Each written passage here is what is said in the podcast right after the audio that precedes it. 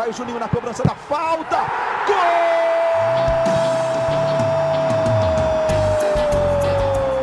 Está entrando no ar o podcast. Sabe de quem? Do Vasco! Do Vascão da Gama, do Gigante da Colina. É o GE Vasco.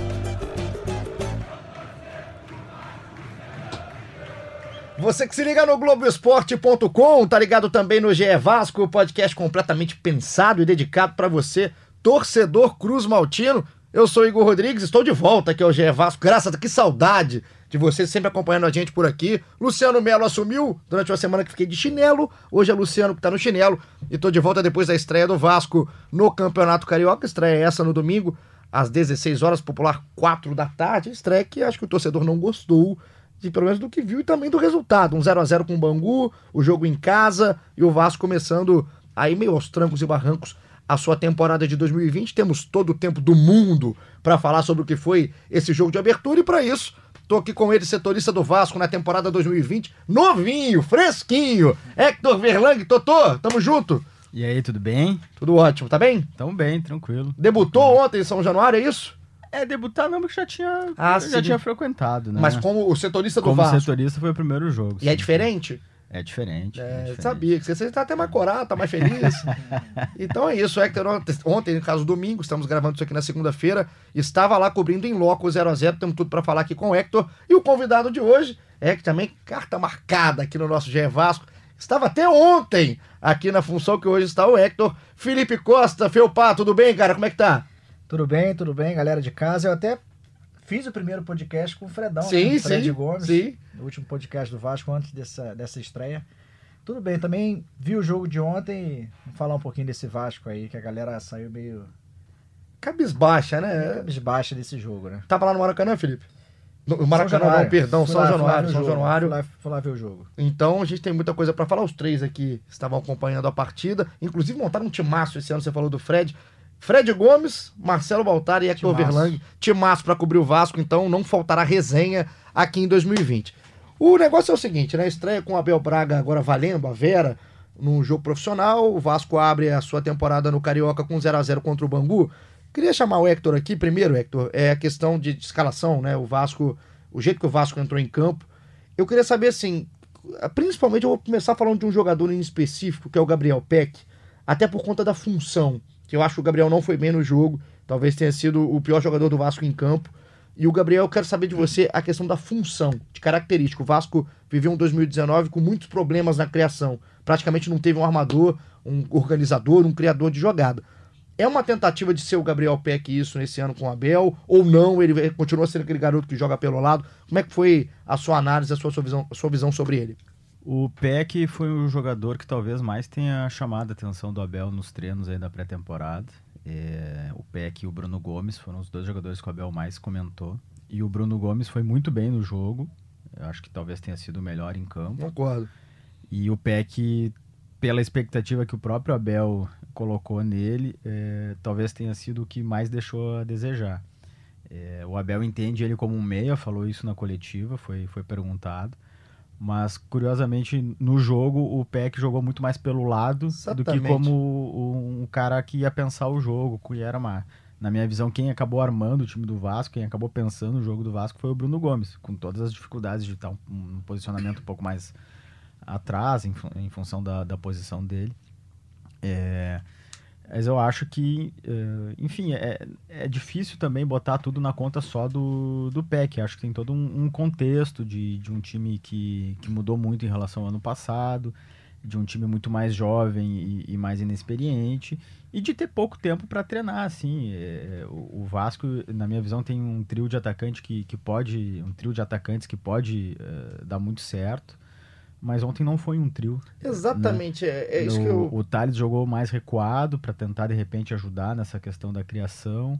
E o Marrone e o, e o Cano ficaram mais ou menos na mesma faixa do campo por diversos momentos do jogo, um meio que anulando o outro. É, eu senti, Hector, E aí acho que a coisa não, não deu certo. até pra botar também o Felipe na roda, eu senti o Vasco bagunçado em campo.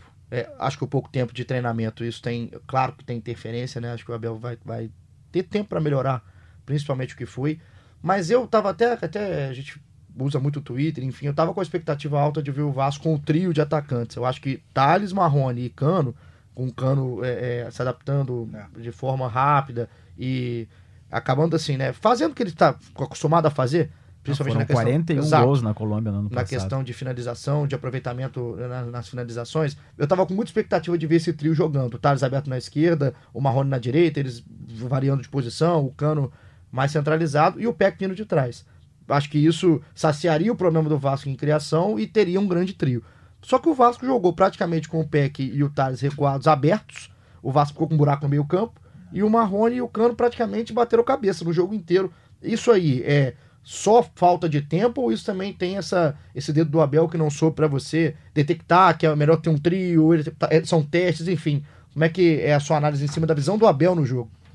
É, até quando começou o jogo, eu, eu, eu tentei entender como é que era, qual era a posição do PEC, né? Para mim era a posição normal, seria os três da frente, o PEC mais atrás como um armador. Mas como você falou, quando começou o jogo, o PEC não, não tava ali no meio armando, ele vinha mais pela direita, ele às vezes o Marrone saía para fazer o meio, né? Então o Vasco eu senti uma, realmente um pouco confuso ali essa, essa parte ofensiva do Vasco. Eu acho que o Abel tá, tá conhecendo ainda os jogadores. Eu, eu acho que o Peck não é um jogador para ser titular do Vasco. Eu falei isso no outro podcast também. É um jogador com potencial. Ano passado, o Luxemburgo elogiou muito o Peck né, nos treinamentos, tanto que ele não desceu, quer dizer, desceu, o que a gente fala descer para o sub-20 só para jogar as finais contra o Flamengo, mas treinava direto no profissional. É um jogador que tem um futuro muito bom, mas eu acho que ainda não é aquele jogador que tem um peso Não tá pronto. não está pronto para ser um titular do Vasco, um time que precisa, é até um peso muito grande para ele, né? Um time que precisa de um armador. É, um Guarim que poderia permanecer aí, que era um jogador para essa posição. Eu acho que há muita diferença técnica e de, de experiência para jogar em cima do menino. Até de né? carcaça, né? O, o, o Peck é fino, é franzino demais. Você É, ainda vê o eu-. E, e é engraçado, muita gente fala que o Peck no, no Sub-20 era um jogador muito. Era o 10, né? Confesso. E eu não vejo ele como um 10, eu vejo ele como um jogador de lado. Tanto Sabe- que ele, quando ele entrou no passado no, no- nos jogos profissionais, ele jogava muito pelo lado. pelo lado direito ali, né? E sabe uma coisa que eu, eu, guardando devidas proporções, é porque é um cara que tá no momento do estilo de jogo do Peck, o Renier, o que o Renier fazia na base do Flamengo, o Peck fazia na base do Vasco. Era um, era um meia, mas que pisava na área, que chegava na área, que se apresentava. Mas era um cara que gostava de participar do jogo, de criação. Não ser o cara daquele último passe. É, velocidade pelo lado, bola pro meio. O Peck não era muito isso. É, eu acho que eh, essa análise do, do Felipe, de, de- do Peck de repente não, não tá pronto, eh, bate muito com o jogo ontem, porque ele aceitou muito a marcação, assim, o Abel até falou isso na coletiva. Eh, houve uma dificuldade no início, assim, do Vasco superar a proposta de jogo do Bangu, tanto que o primeiro tempo foi bem eh, morno, digamos assim, né? E, e o Peck eh, foi meio que indo pro lado, indo pro lado, talvez até por uma coisa de orientação e tudo, e ficou meio escanteado do jogo, assim, né? Não participava muito, justamente porque o meio estava bastante eh, eh, congestionado pela marcação do Bangu. Então é um, isso faz parte também da, eh, da, da formação do jogador, assim, identificar que, que vai precisar fazer mais, que vai precisar eh, eh, eh, não só cumprir o que foi dito, mas tentar achar alguma alternativa durante o jogo para sair da, da marcação adversária. E não aconteceu isso ontem. Isso vai muito da, da falta de maturidade mesmo. É um jogador que tenta cumprir exatamente o cartel, não percebe, não consegue detectar o jogo ainda no profissional. Para você que está escutando aqui no Globoesporte.com/barra podcast, no Spotify, nos aplicativos do Google, da Apple, por onde for, trazer a escalação. A gente falou aqui da escalação, dessa primeira escalação do Abel Braga na temporada de 2020. O Vasco entrou em campo com o Fernando Miguel, o Pikachu na direita, o Erley Castan na zaga e o Henrique na esquerda, Raul, Bruno Gomes e Gabriel Peck, Thales Magno, Cano e o Marrone. Esse foi o time. E aí, durante o jogo, entraram o Marco Júnior na vaga do Raul, o Thiago Reis na vaga do Peck e o Lucas Santos na vaga do Marrone. Lucas Santos é um que pode também fazer essa função ali mais de meia organizador, até se bobear até um pouco mais do que o Gabriel Peck, Felipe. Eu acho que sim, até imaginei que ele fosse ter mais chances que o Peck nesse início de temporada. Justamente, ele não é tão experiente, experiente né? Assim, para você apostar, mas é um jogador que agora teve na Europa pouco tempo, mas claro que ganhou uma experiência lá fora. É um jogador no sub-20 com mais experiência que o Peck. Acabou entrando no jogo, a torcida pediu, mas também não conseguiu jogar bem. E o que mais pega pra torcida, isso aí, é, pelo que eu tô vendo de termômetro em rede social e pelo que foi com a saída de jogo e tudo mais, que fica aquela resenha mais sobre o que aconteceu no jogo, é que o time do Bangu é muito fraco. O Bangu é fraco demais e o Vasco, em muitos momentos, não conseguia colocar o seu jogo, nem a dominar o Bangu, é. mas colocar o seu jogo contra um time muito fraco do Bangu, que teve chance de fazer o gol. No início do segundo tempo, uma bola de cabeça que passou É, foi a única chance, né? É. Depois teve, eles tiveram mais só ou menos um bola fora aérea. da área. Assim. Tanto que o Fernando Miguel, os dois zagueiros, a gente nem tem como comentar não, é, não foram muito porque, exigidos. Né, acho que são os três assim que a gente. O time muito fraco, o nível do Campeonato Carioca é muito, muito fraco, fraco, pela primeira rodada é. e, e, o Bangu tudo, é um retrato. O Bangu teve uma, uma proposta bem nítida assim de ficar lá atrás esperando um, uma possibilidade de contragolpe e, e tentar surpreender o Vasco. E, e, e, esse tipo de jogo já foi um problema para o Vasco no ano passado, assim, até com, com o Vanderlei mesmo, na, quando ele retomou ali, o Vasco conseguiu ter bons resultados.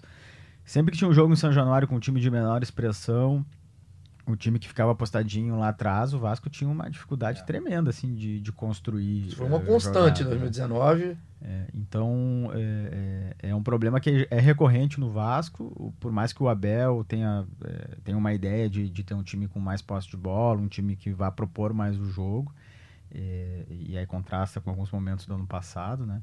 É, o, o, Vasco não, não sabe. Tem momentos que não sabe o que, vai fazer com a bola. Fica com aquela posse de bola improdutiva, assim tá no meio, vai pro lado, volta pro meio, toca pro outro lado e não consegue é, ser mais uh, vertical em direção ao gol, né? É, colocando, você falou do Bruno Gomes, só pra gente colocar, bom, joga, bom jogador o Bruno Gomes, é, mostra que não tem idade para começar a jogar bola no profissional, entrou muito bem no time, para mim também foi o destaque do jogo. Eu queria pegar dois jogadores pra gente, especial pra gente falar.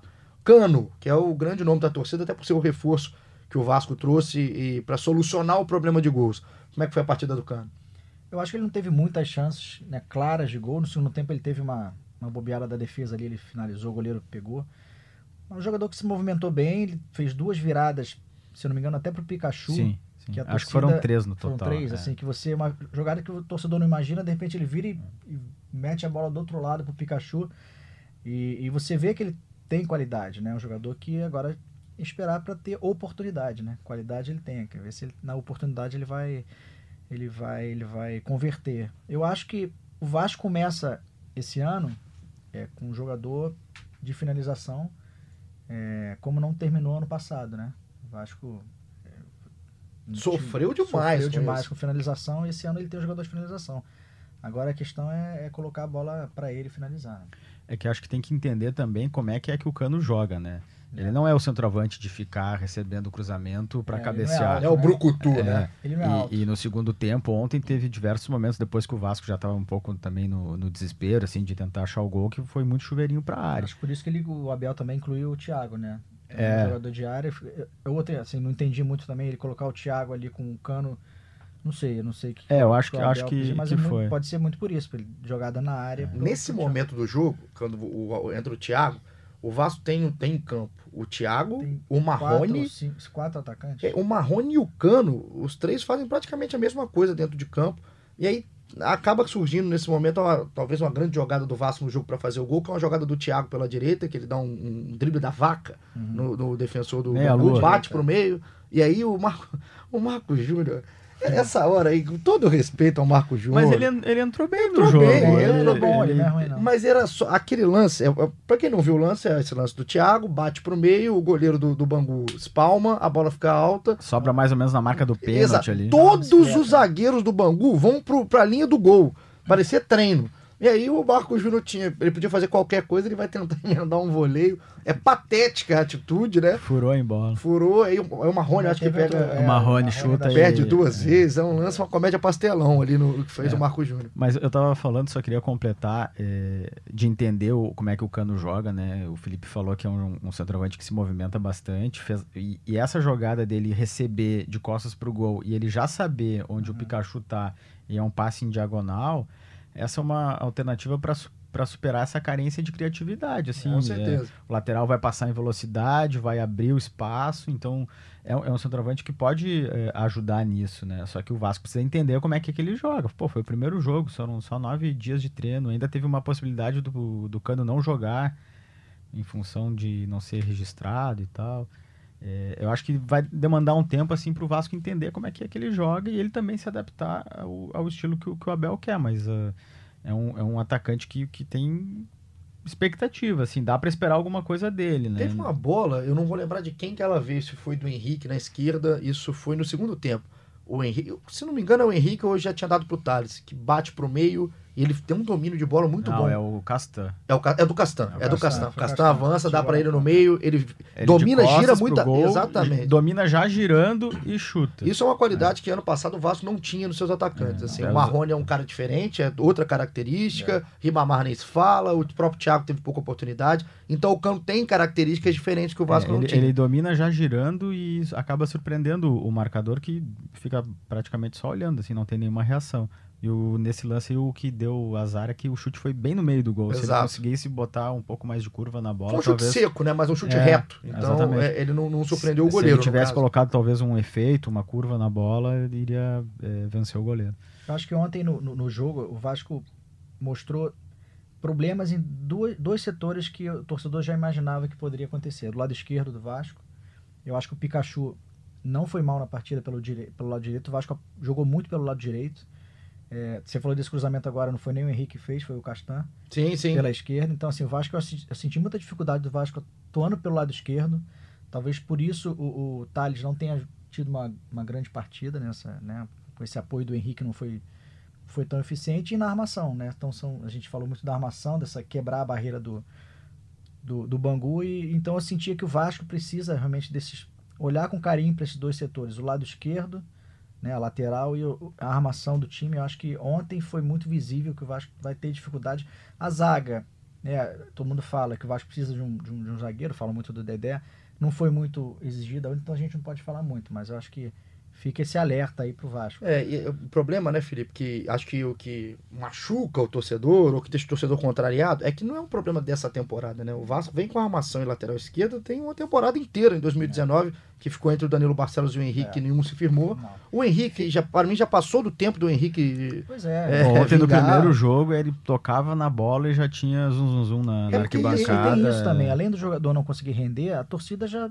eh, chega uma hora que não, não tem não tem mais paciência. É, eu, eu sou contra, eu sou contra é, pegar no pé, Depois que vai geralmente. sair do Vasco, vai para outro time, vai jogar bem. Exato, eu, não- eu sou não- contra esse- pegar no pé no primeiro jogo da temporada, mas o caso do Henrique é um legado. É, É. Vem, vem- tá vindo tem muito tempo do Henrique. O Henrique não acho que é um jogador que também é- você tem que descartar totalmente, mas no Vasco não tem clima mais para o Henrique jogar É. futebol, não consegue render há muito tempo. E a gente não sabe como é que vai vir o Ramon, né? O Ramon passou a temporada inteira passada se tratando, operação pra lá, pra cá.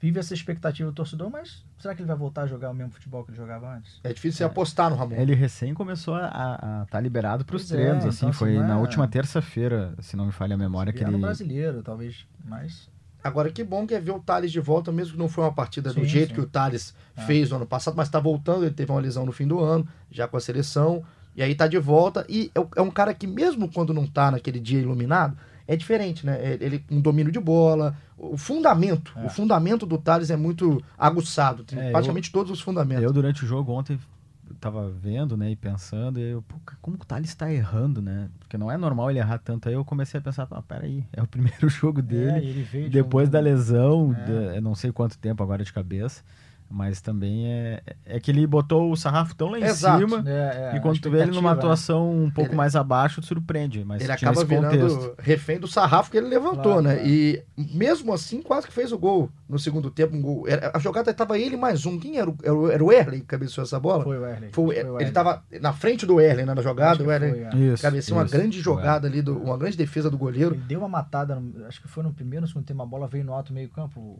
o, o Thales Magno, que a bola colou no pé dele.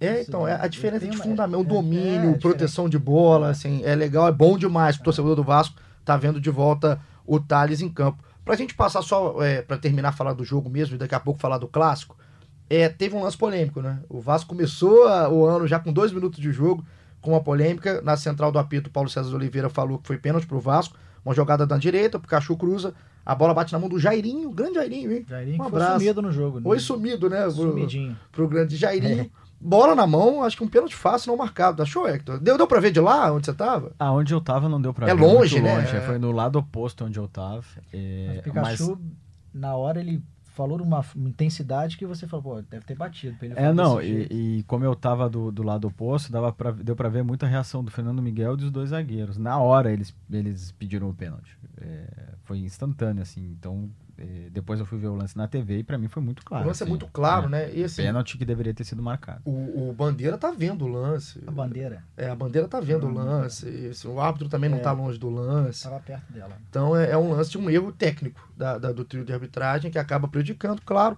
Mas o que não chamou atenção nem foi isso. Acho que o resultado em si, o 0 a 0 em seu de menos, é mais a mesma preocupação, né, Felipe? É. De entrar em 2020 com as mesmas preocupações de 2019 e não saber de onde tirar, porque o Vasco tem problema financeiro, não consegue sair desse, desse limbo. E a expectativa para a temporada para vocês é, vai ser mais uma vez essa temporada de um rame-rame é. tentando sair. É esse, é esse o que o Vasco pode esperar para 2020? Cara, eu acho que se o Vasco continuar com, com o time que tá, o elenco que tá, porque vai usar muito garoto, né, esse ano. Acho que é, ao mesmo tempo que é legal, mas é, é, é, muito arriscado. Você não sabe como é que eles vão, vão suportar isso na temporada. Eu acho que o Vasco, se continuar assim hoje, eu acho que vai, vai, vai passar um ano difícil. Uma temporada difícil. Mas eu acredito que, não, que, que ele vai contratar alguém, né? Não tem como. Pelo menos pro brasileiro, ele vai ter que contratar uns dois, três jogadores para dar um, dar um suporte nesse time. Porque hoje em dia eu acho que tá, tá meio complicado. É, eu acho que tem três a quatro uh, possibilidades de contratação: um zagueiro, um lateral esquerdo, um volante, um meia. Eh, e talvez desses quatro possa trazer dois, três, a depender é. de questão financeira, oportunidade de mercado. É, mas precisa qualificar. O banco do Vasco ontem era é, só garotos, assim, não tinha muita alternativa para mexer, por mais que o Marcos, o Marcos Júnior tenha entrado bem. Thiago Reis fez uma jogada legal, mas é. É muito pouco. É né? pouco, né? Para o nível de exigência que vai ter no brasileiro, até na Sul-Americana, é.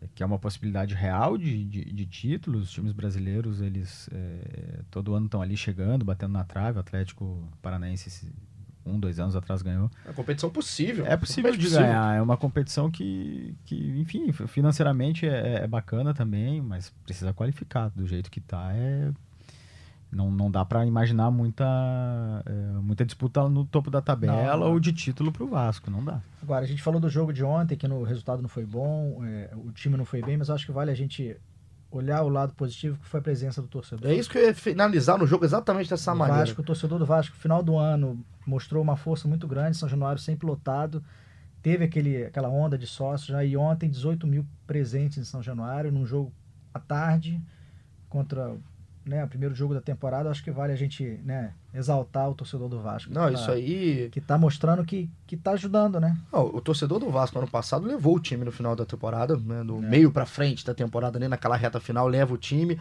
A onda contagia, claro, aquela onda claro, de sócios contagia, é. porque a gente teve aqui no podcast, você que tá aí do outro lado escutando a gente agora, deve ter escutado também o Castan, que veio aqui conversar com a gente, o Ricardo, é, o, torcedor, o Felipe Bastos. Sente, né? sente, é. sente. E assim, o Castan tava, tava delirando.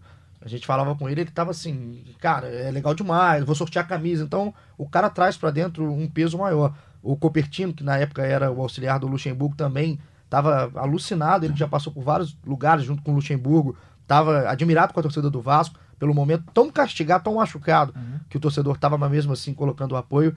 E aí, é, esse lado positivo, essa estrela que a gente coloca na estreia, tá fora de campo, realmente é da torcida. Golaço do torcedor do lado de fora. Eu, eu, acho que a tendência é essa, assim. O torcedor, agora com um número grande de sócios, o Vasco, de, de uns jogos para cá, 70% da, da ocupação já é de sócio. Então, assim, se o Vasco tiver um pouquinho de qualidade em campo, eu acho que o número de, de, de torcedores em São Januário sempre vai ser bom. É, muito mais, muito por essa coisa do sócio torcedor que aumentou bastante. A tendência é de ter um, pelo menos uma temporada fora de campo nas arquibancadas, não, não sendo tão é, é. machucado, de ser é. uma ocupação muito legal do Vasco. Então, golaço, parabéns pro torcedor do Vasco, sempre dando o seu show. Pra gente terminar aqui pra reta final, vamos projetar já o que vai ser quarta-feira. E aí a projeção é o seguinte: o que, que tem quarta-feira? Flamengo e Vasco, Vasco e Flamengo. O jogo no Maracanã, 21 horas, popular 9 da noite. Clássico, que seria legal pra caramba da gente ver um jogo. A gente terminou a temporada num 4 a 4 alucinante de Vasco e Flamengo, mas é um contexto, um cenário completamente diferente. O Flamengo com um time sub-20 e o Vasco já adiantou o Abel, falou uma vez atrás e reafirmou após o jogo desse domingo que o Vasco vai com um time de garotos para jogar contra o Flamengo. Isso aí já é certo. Agora eu queria saber de vocês a postura do Abel e a postura do Vasco com isso, de não levar o seu time, né? É, é certo, é errado, tem fundamento, não tem fundamento? Por que disso, Hector? Uh, a escolha é basicamente por eh, tá- início de temporada e uma questão física. Eh, o Vasco fez nove dias de treinos, eh, só um dia não foi tempo integral, dois períodos, de manhã e de tarde. E o entendimento é que se jogar eh, domingo e quarta tem muito risco de, de lesão no início de temporada. Esse é o argumento, esse, essa é a- o motivo, a explicação para a decisão. Agora, eu acho também que tem outras duas questões. Uma, é uma oportunidade de, de ver outros jogadores, especialmente da base, num, num teste importante, num clássico, Maracanã. E acho também que tem um, um pouquinho assim de preservação, de daqui a pouco, pô, imagina se a gente vai com o time é, Titular e titular e perde para o sub-20 do, do tradicional rival, sabe? A gente já teve outros diversos exemplos aí no, no Brasil de, de decisões assim. Teve um Grenal eh, no Campeonato Estadual do ano passado que o Inter ia com as reservas e o Grêmio pegou e só por causa disso botou as reservas também, para não correr o risco de, de ter um, É, um tropeço. Eu acho que teve um pouco disso. A- acredito que tenha sido um pouco menor eh, do que os outros, as outras questões que eu citei. Mas eu acho que a gente não pode esquecer que eh, isso aí foi pensado. É, o argume- esse argumento, o argumento técnico, o argumento técnico da coisa, eu entendo até certo ponto. Agora, eu não sei nem se foi pequeno, não, esse terceiro ponto que você falou, não. Eu acho que isso aí tem interferência, sim, que o Vasco... É, De- de- de, de querer, assim, desse, desse receio de entrar e acabar sendo surpreendido. Agora, pra mim, na visão que eu tenho, e acho que parte da torcida também tem, até porque eu já vi comentários, assim, de amigos vascaínos, é que é o, o Vasco tá- agora na mão do Vasco a oportunidade de bater no Flamengo. Era pra bater, né? vai, bate no Flamengo na segunda rodada, cresce. Eu acho que o time não precisa ser titular completo. Jogar todo o time do Bangu agora, todo de garoto. É, É. ou podia inverter, começava o, Contra o contra Bangu. o Bangu com o time reserva Exato, e botava o time titular na Mas ele segunda rodada. não vai ter nenhum jogador que atuou contra o Bangu nesse, nesse Ele disse que não vai ter É, eu, ninguém. eu não sei. Ribamar vai ter esse atacante. O Ribamar O Ribamar contra o terminou Flamengo, bem, né? né? Terminou bem. pode uma... Hoje Eu tem acho gol do que- Ribamar, mas eu acho que isso aí é um pensamento. É. Eu não sei a dose, né, Hector? O Hector trouxe aqui essa. Realmente deve ter sido uma dose disso. Eu não sei quanto. O tamanho dessa dose de receio de jogar com o Flamengo e acabar É, eu, surpreendido. eu a também gente não, tem- sei. Eu, não eu é acho- científico. é. Mas eu acho que isso aí é se apequenar demais. Eu, na, minha, na minha visão, o Vasco é muito maior do que isso. O Vasco tem que entrar com o time dele. Se não vai entrar com o time completo, entra com algumas peças, coloca outros garotos, mas vai pra cima do Flamengo. Claro, claro. Bate no Flamengo. É a hora pra bater no Flamengo, porque depois vai ser difícil. É, essa decisão foi anunciada pelo Abel é, no segundo dia de, de treinos. O É. primeiro foi fechado para a imprensa, no segundo dia, o Vasco se apresentou dia 8, então foi no dia 9. E aí ele deu coletiva e quando foi perguntado já das primeiras rodadas, ele falou, não, vou time titular contra o Bangu e sub-20 contra o Flamengo. Já de conhecimento que o Flamengo só voltaria no dia 27. exatamente, então, é. é, pra, por isso que eu acho que essa dose do terceiro ponto que o Hector trouxe, pra mim não é tão pequena, não. Acho que é uma dose, infelizmente, na minha visão, é uma dose que deve ter sido muito bem pensada pro Vasco. Não foi só esse argumento técnico, que pra mim é muito triste. Sim. Eu acho que o Vasco deveria entrar com, não, se não, pode- não puder com força máxima, talvez um Thales que tá voltando de lesão, um Lucano que tá chegando, mas volta pelo menos com meio time pra jogar. O Bruno Gomes, por exemplo. O Bruno Gomes pode entrar em campo. Um garoto, talvez um dos grandes homens do time, enfim. Acho que isso aí pro Vasco, na minha visão, e o recado que passa pro torcedor é muito negativo. É, E a cada ano que passa, assim, o que me preocupa muito é o, é o Campeonato Carioca em si, né? Eu acho que a gente sempre é, vem falando todo ano que o Carioca tá, tá enfraquecendo, tá ficando... Essa primeira rodada, pra mim, foi muito fraca, foi muito ruim tecnicamente. O retrato do campeonato mesmo. É, o Flamengo tá jogando com um time... Tá falando de todos os jogos, de né? todos os jogos, assim, a gente tá falando... de- eu não lembro do último clássico Vasco Flamengo que a gente chegue perto com uma sensação tão de... Não parece que tem clássico quarta-feira Vasco Exatamente. Flamengo. Exatamente né? isso. O último jogo, como você falou, talvez tenha sido o melhor jogo do Campeonato Brasileiro do ano passado, aquele 4 a 4 E agora a gente tem o Vasco Flamengo que o Flamengo tudo bem por tudo que fez ano passado, da, da intensidade do ano, é mais do que lógico. Os jogadores nem voltaram os de jogadores, férias é, ainda. Se é justifica. lógico, mas assim, O Campeonato Carioca eu acho que é, acho que é preocupante pro Carioca, né? É o muito. início desse Carioca, como é que a gente pessoas têm que pensar um pouco como é que vai ser essa essa disputa, porque daqui a pouco não vai ter mais interesse do torcedor Nenhum, de nenhum. E você vê torcedores tra- tradicionais dos times assim mais antigos, ou galera nova que tá chegando, que às vezes tá empolgado nesse, nesse clima de rivalidade, tá todo mundo realmente deixando de lado o Carioca. E É que é muito jogo, cara. é muito jogo. É muito Tinha- jogo. Tinha que, uma, Tinha que ser mais reduzido. É, tinha que ser É, um carioca não. mais reduzido, mas aí você pensa nos pequenos que também precisam jogar o carioca, é uma discussão. É, não, não, é, não é uma novo. decisão fácil. né? Um O novo podcast do Carioca. Não é uma decisão fácil e não é uma decisão simples, mas é, tá visto que do jeito que tá, a cada ano fica pior, né? Então a- algo precisa ser mudado. tem E a que- garotada, então, Hector, é o pessoal que vem da copinha, é isso que vai jogar? É, então, eu até tava abrindo aqui, eu acho que um, um- um time provável é basicamente quem tava no banco ontem, no domingo. Sim. E, e mais os, os jogadores que estão subindo da copinha. O, o Vasco é, é, anunciou que oito estão subindo da copinha. Até vou dar os nomes deles aqui. Por favor, traga-os. E aí depois a gente tenta projetar um, um, um time. Mas é o, o zagueiro Miranda, que Bom é, zagueiro. que é bom zagueiro, era titular. Junto dele vem outro zagueiro que é o Menezes, os laterais Riquelme e Natan, os meias Juninho e Caio Lopes, e os atacantes João Pedro e Vinícius. Esses foram os, os jogadores que estavam na copinha. O Vasco caiu nas quartas de final, nos pênaltis pro Grêmio. Fez uma boa copinha, Foi Vasco. uma boa copinha. E aí, a partir de hoje, segunda-feira, já estão integrados ao elenco do Abel.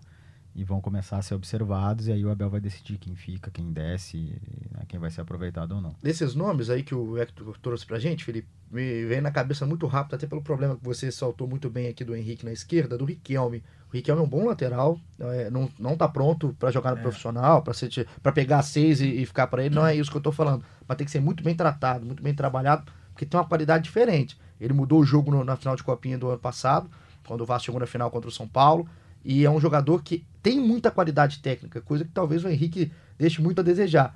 Então acho que o Riquelme é um cara para um jogo, já que é garoto, talvez seja legal a gente observar como é que o Riquelme vai pro jogo.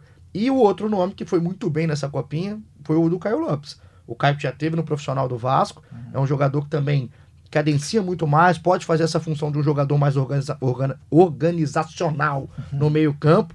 Palavra difícil, safada, mas ser um jogador que ele fez agora na copinha.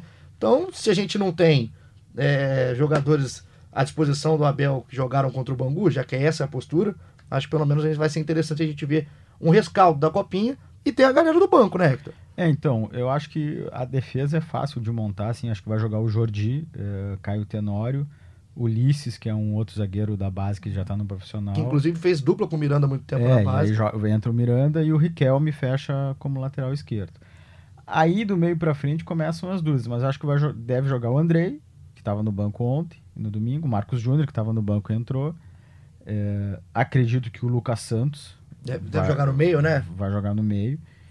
E aí esse outro homem de, ah, de meio de campo eu não sei. E aí na frente eu acho que é o Thiago Reis e o Ribamar. Não tem muito como, como fugir. botar os É. na frente? Eu, eu acho que Thiago talvez ele Ou de coloque... repente ele dá uma chance aí pro Caio, como tu tava falando. sei. É, eu, ou talvez ele possa colocar o João Pedro também, um garoto pra jogar com três subindo, atacantes, tá subindo junto aí É. na, na, na galera da Copinha. É, eu acho que do meio pra frente tem as dúvidas, né? A defesa parece bem. É. Até porque É. não tem muita opção, assim. Que André e. Marco Júnior também não é muita dúvida, não, né? Talvez Não, eles devem jogar os dois mesmo. E aí a gente tem que ver o que vai querer fazer o Abel, né? Se vai jogar como trio ofensivo, ou se coloca quatro no meio campo que o Caio Lopes poderia ter É, oportunidade. ele, ele disse ontem é, que esse time que vai jogar contra o Flamengo já treinou é, nos jogos treinos que o Vasco fez. Uma parte foi o time titular, outra parte o time, re- Desculpa, o time reserva. Então eu acredito que esse pessoal que tá vindo da Copinha vai ficar mais no banco. Talvez só o Miranda mesmo e o pontual, Riquelme assim, que vão, que vão jogar. Acho que do meio pra frente ele vai preferir quem já estava treinando aqui. E aí no segundo tempo, dependendo da circunstância do jogo, dá oportunidade para quem tá vindo. Então é isso. Vejamos como vai ser esse totalmente fora de cenário Vasco e Flamengo na quarta-feira, às 20 horas. Vai lá, Hector? Depende da escala, não ah, sei. depende da escala. É. Já que vai ficar no chinelo. Chegou agora. Solta um depende da escala. Ué, depende da escala. ué. Ai, Cristo, eu, ai, eu- Cristo. eu sei que o Fred e o Baltar já não vão estar de folga, né? Então eles então já, já cavou a folga que o Hector agora, ao vivaço aqui, Thales, nosso monsenhor, você está escutando, folga no Hector, não quer trabalhar quarta-feira. Totô, tamo junto? Valeu, obrigado. Sempre que precisar, tamo aí. E voltamos quinta-feira, espero que aqui você esteja na quinta-feira pelo É, menos. depende da escala também, né? né? Tudo depende, é um grande safado, ordinário. Um beijo para Hector Verlang, nosso querido setorista do Vasco. Felipe, Valeu. tamo junto e obrigado aí por ter aceito o nosso convite. Está aqui com a gente, volte sempre. Valeu, dependendo da minha escala também, me chamar, Só eu que não Gostou? tenho Essa é escala. boa, né? Só eu que não tenho escala, tô sempre aqui. sempre um prazer. Eu, agora eu tô mais na redação aqui, né, na produção. Novo desafio, né? É, na produção da TV, do Sport TV, e tô sempre aí, que precisar, é só chamar que eu tô...